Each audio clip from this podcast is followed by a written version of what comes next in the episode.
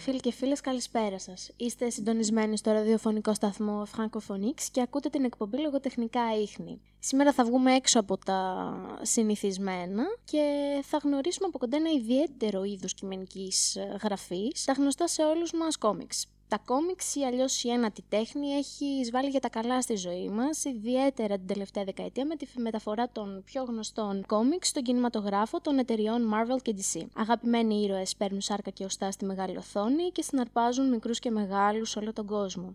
είμαστε σίγουροι όμως ότι τα κόμιξ είναι μόνο ήρωες που γνωρίζουμε μέσα από τις ταινίες ή δεν περιορίζονται μόνο σε αυτό; Έχουμε λοιπόν σήμερα τη χαρά να φιλοξενούμε στην εκπομπή μας τον Πέτρο Τσακαλιάδη, υποψήφιο διδάκτορα του τμήματος Γαλλικής Γλώσσας και Φιλολογίας του ΕΚΠΑ και ο οποίος κάνει τη διατριβή του πάνω στο συγκεκριμένο είδος. Πέτρο, καλησπέρα και ευχαριστούμε πάρα πολύ που είσαι σήμερα μαζί μας. Καλησπέρα και εγώ ευχαριστώ. Mm-hmm. Λοιπόν, έτοιμος να ξεκινήσουμε; Έτοιμος. Ωραία. Θα ήθελα να σε ρωτήσω από πού προέρχονται τα κόμιξ, πότε εμφανίζονται για πρώτη φορά επίσημα στο αναγνωστικό κοινό; Ωραία. Καταρχάς, όταν θέλουμε να κάνουμε μια ιστορική αναδρομή των κόμιξ, πρέπει να το τοποθετήσουμε και γεωγραφικά. Δηλαδή, αναφερόμαστε στα κόμιξ της Ευρώπης, στα κόμιξ της Ιαπωνίας. Μια καλή ιδέα ήταν να αρχίσουμε με μια αναφορά στον Ελβετό Τεπφέρ, ο οποίος ήταν ο πρώτος ε, σκητσογράφος καρτουνίστας που λειτουργήσε στις αρχές του 19ου αιώνα. Γεννήθηκε δηλαδή το 1799 και έδρασε στο πρώτο μισό του 19ου αιώνα βασικά. Και αυτός ήταν σαν να ξεκίνησε όλο το κίνημα το, το καρτονιστικό σε εφημερίδες, τις γεωλιογραφίε, που υπήρχαν και πριν, δηλαδή υπήρχαν και στη Γαλλική Επανάσταση. Δηλαδή συνδυασμός εικόνας με κειμένου. Σαν σάτυρα που κοροϊδεύε ο κόσμος τέλος πάντων τη Βασίλισσα του Ανέτα, του, το βασιλιά. Mm-hmm. Ε, αλλά ο Τολφέρ ήταν σαν να. και ήταν και θεωρητικό στον κόμικ. Δηλαδή ασχολήθηκε με αυτό το θέμα πιο. Ε, δεν θα πω ακριβώς σε ακαδημαϊκό επίπεδο, αλλά έγραψε και Προσπάθησε δηλαδή να αναπτύξει αυτή τη νέα μορφή τέχνης. Αυτά στην Ευρώπη. Πάμε τώρα στην άλλη πλευρά του Ατλαντικού. Να μιλήσουμε λίγο για τον Hokusai στην Ιαπωνία. Αυτός έδρασε τέλη 18ου και αρχές 19ου αιώνα στην Ιαπωνία και ασχολήθηκε με το λεγόμενο είδος το, το ukiyo-e, που είναι κάτι σαν ξυλογραφίες ε, δηλαδή τέχνη σαν πίνακες ζωγραφικής είτε, είτε σε ξύλο είτε σε χαρτί, τα οποία είχαν ε, αισθητικές επιρροές από κινέζικη τέχνη και πάλι συνδύαζαν συχνά κείμενο με εικόνα. Οπότε βλέπουμε δηλαδή δύο παράλληλες ε, δύο παράλληλες κατευθύνσεις, δηλαδή δύο εντελώς διαφορετικοί πολιτισμοί να ανακαλύπτουν περίπου ταυτόχρονα μια τεχνοτροπία. Βέβαια θα μπορούσαμε να πάμε ακόμα πιο πίσω, να μιλήσουμε δηλαδή ας πούμε, για την ταπετσαρία του Μπαϊέ, της νορμανδικής κατάκτησης της Αγγλίας από τον ε, William the Conqueror. Που πάλι είναι ένα, μια τεράστια ταπετσαρία, ας πούμε, που πάλι συνδυάζει ε, μια αφήγηση, δηλαδή είναι μια αφήγηση με εικόνα και κείμενο. Δεν μπορούμε να το χαρακτηρίσουμε κόμικ βέβαια.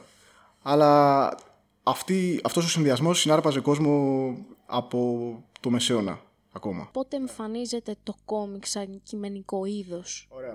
Ε, σύμφωνα με τους ειδικούς του χώρο, ο πρώτος καρτουνίστας κομιξάς, επισήμως όπως λες, είναι ο Ρισάρ Οτκόλτ, δεν ξέρω πώς να τον προφέρω, ένας Αμερικανός, ο οποίος ε, έγραψε, έγινε γνωστός για το Yellow Kid στα τέλη του του 19ου αιώνα και αυτός 1897 κάπου εκεί.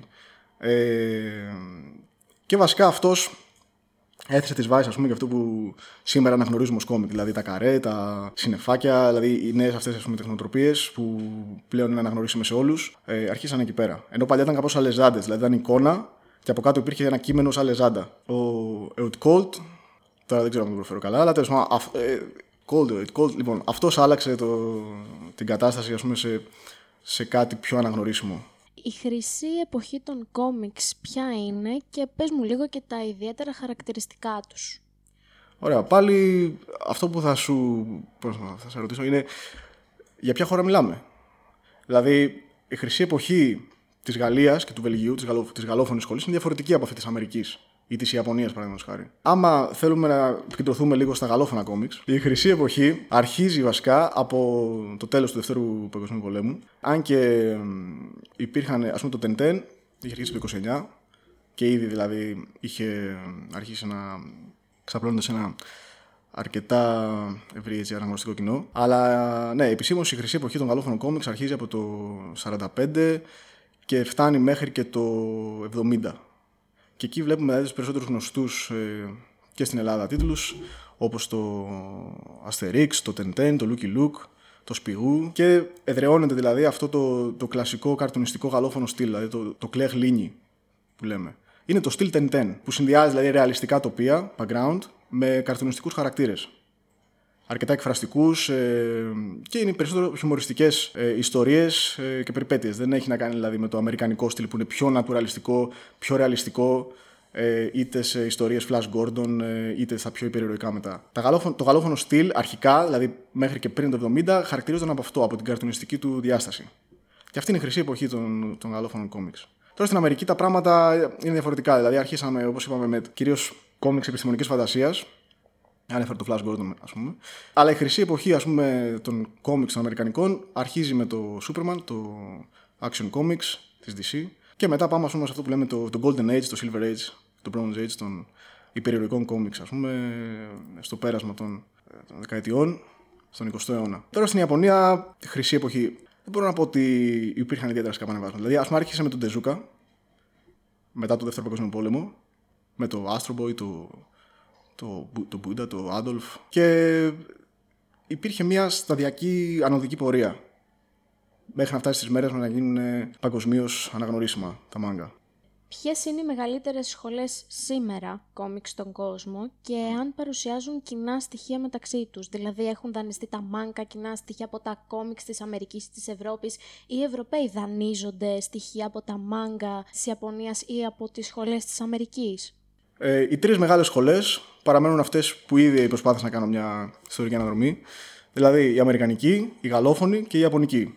Τώρα, άμα, παρατηρούν, ε, άμα παρατηρούνται ομοιότητες μεταξύ τους. Κάποιες γενικές παρατηρήσεις. Όσον αφορά δηλαδή την παραγωγική ελευθερία των δημιουργών και το πώς δουλεύουν αυτές τις τρεις σχολές, ας πούμε. Στη Γαλλία και στο Βέλγιο, σίγουρα οι καλλιτέχνες έχουν πολύ μεγαλύτερη άνεση χρόνου. Δηλαδή μπορούν να δουλέψουν σε ένα έργο, είτε είναι ξέρω εγώ, με το Λουκι Λούκου, για παράδειγμα, του Μόρι, του Κουσινή. Έχουν το περιθώριο δηλαδή να, να βγάλουν ένα άλμπουμ περίπου 50 σελίδων. Σε, ε, έχουν ένα χρονικό περιθώριο 6 μηνών, ενός χρόνου, μπορεί και, μπορεί και περισσότερο. Δεν τους πιέζει δηλαδή αυτό το deadline που ε, είναι τόσο σκληρό και ανταγωνιστικό, κυρίως στην Ιαπωνία, στα, στα μάγκα, όπου ε, οι καλλιτέχνες αναγκάζονται συχνά να βγάζουν 20 σελίδες τη βδομάδα για να επιβιώσουν, για να μείνουν δηλαδή ανταγωνιστικοί και να παραμείνουν σε ένα περιοδικό όπως το Shonen Jump παραδείγματος χάρη, το πιο γνωστό. Ε, στην Αμερική πάλι τα μεγάλα κόμιξ, ας πούμε τα υπερορικά, βγάζουν ε, ένα τεύχος το μήνα.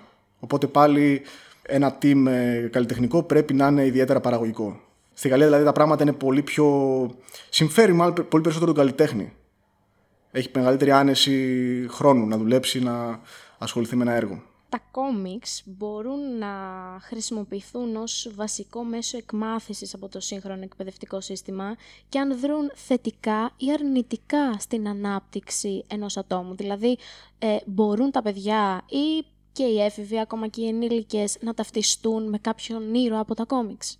Καταρχάς, τα κόμιξ ήδη χρησιμοποιούνται από το, δηλαδή σαν τρόπος εκμάθησης. Το βλέπουμε σε αρκετές μεθόδους ξένων γλωσσών βιβλία εκμάθησης γαλλικών ή αγγλικών. Συχνά βλέπουμε, ειδικά σε βιβλία που απευθύνονται σε παιδιά, να υπάρχει κάποιο κόμικ, ε, κάποιοι χαρακτήρες, ας πούμε, με το κλασικό στυλ, δηλαδή συνδυασμός πάλι εικόνας και κειμένους σε συνεφάκια. Τώρα, βέβαια, σε πιο. το πω, σε σχολεία στην Ελλάδα είναι κάτι, μα φαίνεται ακόμα αρκετά μακρινό, κάτι τέτοιο. Τώρα για τη δεύτερη ερώτηση, λοιπόν, είναι πολύπλοκο θέμα. Δεν ξέρω, δεν, δεν πιστεύω ότι μπορούμε να μιλάμε τόσο εύκολα πούμε, για θετική ή αρνητική επίδραση.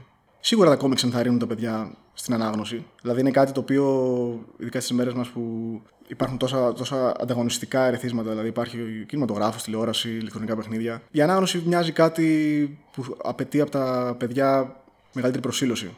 Και ταυτόχρονα δηλαδή τόσα άλλα πράγματα που σπάνε την προσοχή τους, οπότε είναι δύσκολο να συγκεντρωθεί το παιδί σε ένα βιβλίο. Οπότε τα κόμιξ είναι συχνά, εδώ και χρόνια, είναι μια δίωδος προς. Ε, ή μια φορμή το παιδί να, να διαβάσει. Οπότε από αυτή την άποψη, εντάξει, σίγουρα. Βέβαια δεν πρέπει να περιορίζονται σε αυτό. Δηλαδή πρέπει να είναι κάπως σαν αφορμή να αρχίσει κάτι.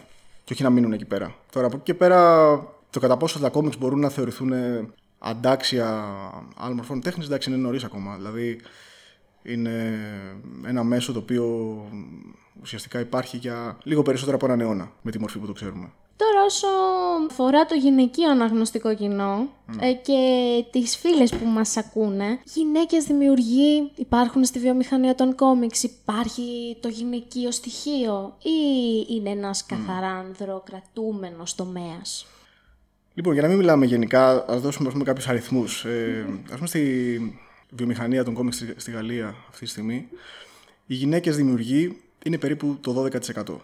Το οποίο είναι ένας αριθμός ο οποίος συγκριτικά με πώς ήταν στο παρελθόν τα πράγματα, σίγουρα υπάρχει βελτίωση. Αλλά πάλι είναι ουσιαστικά ένα στους 10. Μία στους 10 είναι γυναίκα. Και πάλι βέβαια πρέπει να, να δώσουμε μια πιο γενική εικόνα, να μην μιλήσουμε μόνο για τα γαλλόφωνα κόμιξ. Όπου και εκεί πέρα δηλαδή βλέπουμε τα τελευταία κυρίως 15 χρόνια να βγαίνουν τίτλοι κόμιξ από γυναίκες που απευθύνονται σε ένα ε, γυναικείο κοινό, ας πούμε, είτε, είτε ενήλικο είτε πιο εφηβικό. Αυτό που πρέπει να σχολιάσουμε είναι ότι τα γαλλόφωνα κόμιξ, ας πούμε, πάντοτε χαρακτηρίζονταν από μια unisex λογική. Δηλαδή δεν υπήρχε ποτέ διαχωρισμός επίσημος κόμιξ για αγόρια, κόμιξ για κορίτσια. Κάτι αντίστοιχο γίνεται στην Ιαπωνία. Δηλαδή βγαίνουν περιοδικά στοχευμένα σε ένα αντρικό αναγνωστικό κοινό. Βέβαια δεν σημαίνει αυτό ότι τα διαβάζουν μόνο αγόρια. Τα λεγόμενα shonen manga που απευθύνονται σε αγόρια και τα shoujo που απευθύνονται σε κορίτσια. Αλλά φυσικά υπάρχει και ανάμειξη, δηλαδή το, το αναγνωστικό κοινό διαβάζει ό,τι θέλει. Αλλά αυτός ακριβώς ο διαχωρισμός των φίλων στην Ιαπωνία οδήγησε στο να, στο να βρουν την ευκαιρία γυναίκες δημιουργοί να γράψουν κόμιξ τα οποία εντός εισαγωγικών απευθύνονται σε κορίτσια κάθε ηλικίας. Ε, στη Γαλλία δεν υπάρχει κάτι τέτοιο και για χρόνια δηλαδή η βιομηχανία των κόμιξ ήταν ε, καθαρά ανδροκρατούμενη. Σχεδόν σε απόλυτο βαθμό. Τώρα το πότε άλλαξε αυτό, ένα καλό παράδειγμα ας πούμε, να αναφέρουμε είναι το, το Ανανά που κυκλοφόρησε από το Humanoid Associate του, που είχε βγάλει και το Metal Glam ε, σαν ένα από τα πρώτα φεμινιστικά και πολιτικά στρατευμένα. Ε, σαν, ήταν σαν ανθολογία, δεν ήταν κόμιξ, δεν ήταν ιστορία. Ήταν σαν ανθολογία όπως ήταν το Σπιγού ή το Τεντέν, που απευθύνονται σε ένα, σε ένα ενήλικο γυναικείο κοινό. Τώρα στην Αμερική, ένα καλό παράδειγμα πούμε, είναι η Mars, που δημιούργησε τη μικρή Λουλού σε comic strip, δηλαδή αρχικά σε εφημερίδες. Και μετά έχουμε πάρα πολλά άλλα ονόματα όπως η Τρίνα Ρόμπιν, η Γκέλ Σιμών, που επίσης έχει κάνει και έχει γράψει άρθρα για συγκεκριμένα δηλαδή πάνω στην οπτική της γυναίκας στα κόμιξ. Βλέπω ότι είναι ένας τομέας που αρχίζουμε σιγά σιγά και εμείς οι γυναίκες να αφυπνιζόμαστε όσο αφορά το κόμιξ. Γιατί εμένα στο μυαλό μου ήταν καθαρά ένας ε, ανδροκρατούμενος ε, χώρος. Μόνο και μόνο από τα ονόματα δηλαδή που ακούω συχνά, όπως ο Ρενε ή ναι. ο Stan που έκανε τη σειρά υπερηρώων της Marvel.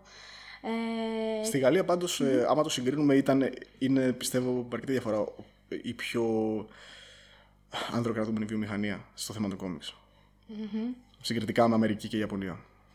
Ναι. Η Ιαπωνία είναι πιο μπροστά σε αυτό το θέμα. Αριθμητικά δηλαδή και μόνο. Εγώ θυμάμαι και τη σειρά μάγκα που είχε βγει από την Άκοτα και Ούτσι, της Sailor Moon, τουλάχιστον για τη δική μου δεκαετία, τότε που ήμουν μικρή. Ήταν ένα από τα πιο δημοφιλή μάγκα που διαβάζαμε εμείς τα κορίτσια. Μάγκα για κορίτσια υπήρχαν ε, από τη δεκαετία του 70, δηλαδή βγαίνουν σε περιοδικά ε, και σε πιο underground χώρο, αλλά και σε πιο mainstream περιοδικά. Ένα γνωστό όνομα, πούμε, είναι η Ριόκο Ικέντα, που έβγαλε κόμικ και για τη Γαλλική Επανάσταση, το Rose of Versailles, και με τον Ναπολέοντα αργότερα, το οποίο νομίζω δεν έχει μεταφραστεί. Αλλά τέλος πάντων, δηλαδή, υπάρχουν διαφορές, όπως παραδείγματο από χώρα σε χώρα. Τα κόμικς δεν είναι δηλαδή ένα ενιαίο πράγμα που μπορούμε να μιλάμε γενικά ε, με βάση κάποιες χρονολογίες. Είναι πού έγινε, τι και πότε. Αντέχεις μια τελευταία ερώτηση; Ναι, βέβαια. ωραία, ωραία. Λοιπόν, κόμιξ και κινηματογράφος. Ποια είναι η ανάγκη το να βγει το κόμιξ στη μεγάλη οθόνη. Νομίζω η βασικότερη ανάγκη είναι ότι όταν διαβάζει πολλοί κόσμος κόμιξ, δηλαδή πάντα φαντάζεται πώς θα, πώς θα ήταν με μουσική, με σκηνοθεσία, είτε με ηθοποιούς, είτε, με, είτε σε κινούμενα σχέδια. Θέλουμε να δούμε τις εικόνες σε κίνηση. Γιατί πάντα το, το κόμικ από τη φύση του δηλαδή παραπέμπει, σε, δίνει μια ψευδέστηση κίνηση. Δηλαδή τα καρένα είναι δημιουργημένα με τέτοιο τρόπο, ώστε όταν βλέπεις ε, ένα κόμικ ε, δράση, ας πούμε, ή περιεροϊκό, θες να δεις θες να το δεις ε, είτε animated είτε με, ε, με ηθοποιούς live action σε, σε μια ταινία. Νομίζω αυτός είναι ο βασικότερος λόγος. Τώρα γιατί τα τελευταία χρόνια έχει γίνει αυτό το μπαμ με περιεροϊκές ταινίες και ε, ουσιαστικά έχουν κατακτήσει σε όλη τη βιομηχανία του κινηματογράφου. Η Disney έχει πάρει τα πάντα πλέον. Και σε αυτό το θέμα κυριαρχούν. Δηλαδή είναι, είναι, είναι τεράστιο φαινόμενο. Δεν ξέρω τι εξήγηση μπορεί να δοθεί. Δεν ξέρω, θες να το συζητήσουμε, υπάρχει χρόνος. δεν νομίζω, δυστυχώς yeah. δεν υπάρχει χρόνος και πραγματικά είμαι. Ναι, είναι μεγάλο θέμα αυτό. Να είμαι κι εγώ πάρα πολύ λυπημένη που θα πρέπει να κλείσουμε. Oh. Αλήθεια. Θεωρώ ότι όμως θα μπορούσε να γίνει μια επιπλέον εκπομπή και να συζητήσουμε πάνω σε αυτό, κόμιξ και υπερήρωες, για ποιο λόγο υπάρχει μια τέτοια τεράστια άνθηση, ειδικά στον χώρο του κινηματογράφου. Αλλά θα μου πεις είναι δύο από τις εννέα καλές τέχνες, οι οποίες ε, επικοινωνούν σήμερα και πόσο μάλλον όταν η φαντασία πρέπει να ζωντανέψει, νομίζω ότι η μία πρέπει να επικοινωνήσει οπωσδήποτε με την άλλη, να συνεργαστεί για να βγει κάποιο αποτέλεσμα. Έχουν και κοινά, δηλαδή και τα δύο θεωρούνται λαϊκό μέσο διασκέδασης. Στοχεύουν δηλαδή στην ψυχαγωγία, στην άμεση ψυχαγωγία, είναι προσβάσιμα. Νομίζω αυτή είναι η βασικότερη λόγη που υπάρχει αυτή Ίσως δεν είναι και ένα δικαίωμα στο όνειρο. Λέω εγώ τώρα. Ε, ναι, αυτό που προσπάθησα να το περιγράψω και πριν. Δηλαδή, πάρα πολλά παιδιά και ενήλικες δηλαδή, όταν διαβάζουν ένα κόμικ, ε, φαντασιώνονται ή ονειρεύονται πώς θα ήταν σε, σε κίνηση, με μουσική, με κάποια σκηνοθεσία. Με κάποιους πρωταγωνιστές. Mm. Είναι και αυτό. Και βγαίνουν δηλαδή και πριν γίνει το μεγάλο μπάμε τη ταινία της Marvel ας πούμε, και της DC, υπήρχαν και, και σε κινούμενα σχέδια. Καλά, στην Ιαπωνία τα μάγκα ανέκαθεν κυκλοφορούσαν σε animated μορφή, στην τηλεόραση κυρίως. Οπότε είναι ένα φαινόμενο και στη Γαλλία. Και στη Γαλλία υπήρχε. Πολλά κόμιξ ε, γαλλικά έχουν διασκευαστεί σε. κυρίως στην τηλεόραση, σε τηλεοπτικές εκπομπές. Τα περισσότερα γνωστά. Τεντέν, Σπιρού, Λούκυ Λουκ, θα ήθελα να σας ευχαριστήσω πάρα πολύ για τη σημερινή μας συνάντηση. Πραγματικά θεωρώ ότι είναι ένα πάρα πολύ μεγάλο θέμα το οποίο χρήζει μεγάλη συζήτηση, κάτι καινούριο το οποίο δεν μας έχει απασχολήσει ιδιαίτερα όπως κάτι άλλο στο παρελθόν. Πάει τελευταίο; Ναι, ναι, πες, Μια πρόταση για το κοινό, δηλαδή άμα... Α, ωραία, ωραία. Ε, ναι, ναι, Αυτά θέλουμε να πούμε ούτως ή άλλως. Ε, ναι, δηλαδή άμα υποθέσουμε ότι μας ακούει κόσμος που έχει όρεξη να διαβάσει ή δεν έχει ασχοληθεί και θέλει να βρει κάτι. Λοιπόν, από αμερικανικά κόμιξ, καλό θα ήταν να διαβάσαμε, να διαβάσει ο κόσμος το Watchmen. Τώρα από Ιαπωνία, σημειώστε. Ε, Dragon Ball, δεν νομίζω να υπάρχει άνθρωπος που να μην το έχει διαβάσει, να μην έχει δει. Ε, το ξέρουμε, Dragon Ball, εντάξει, δεν χρειάζεται να το αναφέρουμε. Το ξέρουν κυρίως από το άνιμε. Ναι. Το Hunter x Hunter, ή Hunter x Hunter, τέλο δεν έχει σημασία. Δεν το ξέρει τόσος κόσμος. Αυτό για μένα είναι ίσως το, το καλύτερο μάγκα από Ιαπωνία. Κάτσε να σημειώσω και ε. εγώ, δεν έχω στείλω. Hunter Hunter, το Shingeki no Kyojin, Kyojin ή το γνωστό και Attack on Titan. Και, α, ήθελα να το αναφέρω, ωραία, καλή ευκαιρία. Που ωραία, ωραία. με ρώτησες πριν και για γυναίκες δημιουργούς. Είναι ωραίο ε, για κλείσιμο αυτό αυτή τη στιγμή, ωραία, το ξέρεις. Είναι ένα μάγκα της ε, Asa Higuchi, το οποίο έχει να κάνει με baseball. Το οποίο είναι ένα άθλημα το οποίο δεν είναι γνωστό στην Ελλάδα. Αλλά είναι εντυπωσιακό το πόσο ένα είδος, ας πούμε, σαν το baseball, το οποίο θα υπέθετε κανείς, είναι κάτι που ενδιαφέρει τους άντρες περισσότερο. Και έχουν ε, γραφτεί πολλά κόμιξ που αφορούν αυτό το άθλημα. Στην Ιαπωνία είναι πάρα πολύ δημοφιλές, είναι το νούμερο ένα άθλημα. Αλλά έχει ενδιαφέρον το πώς ουσιαστικά ε, η Higuchi τους έχει ξεπεράσει με τεράστια διαφορά. Δηλαδή στο θέμα και τη ρεαλιστική απεικόνηση του αθλήματος και τη δημιουργία ενός σύμπαντος γύρω από το άθλημα του baseball. Οπότε εντάξει, ανέφερα κάποιους τίτλους. Τώρα εντάξει, παραλείπω και πολλούς. Αλλά είναι μια καλή αρχή για, το, για τους ακροατέ.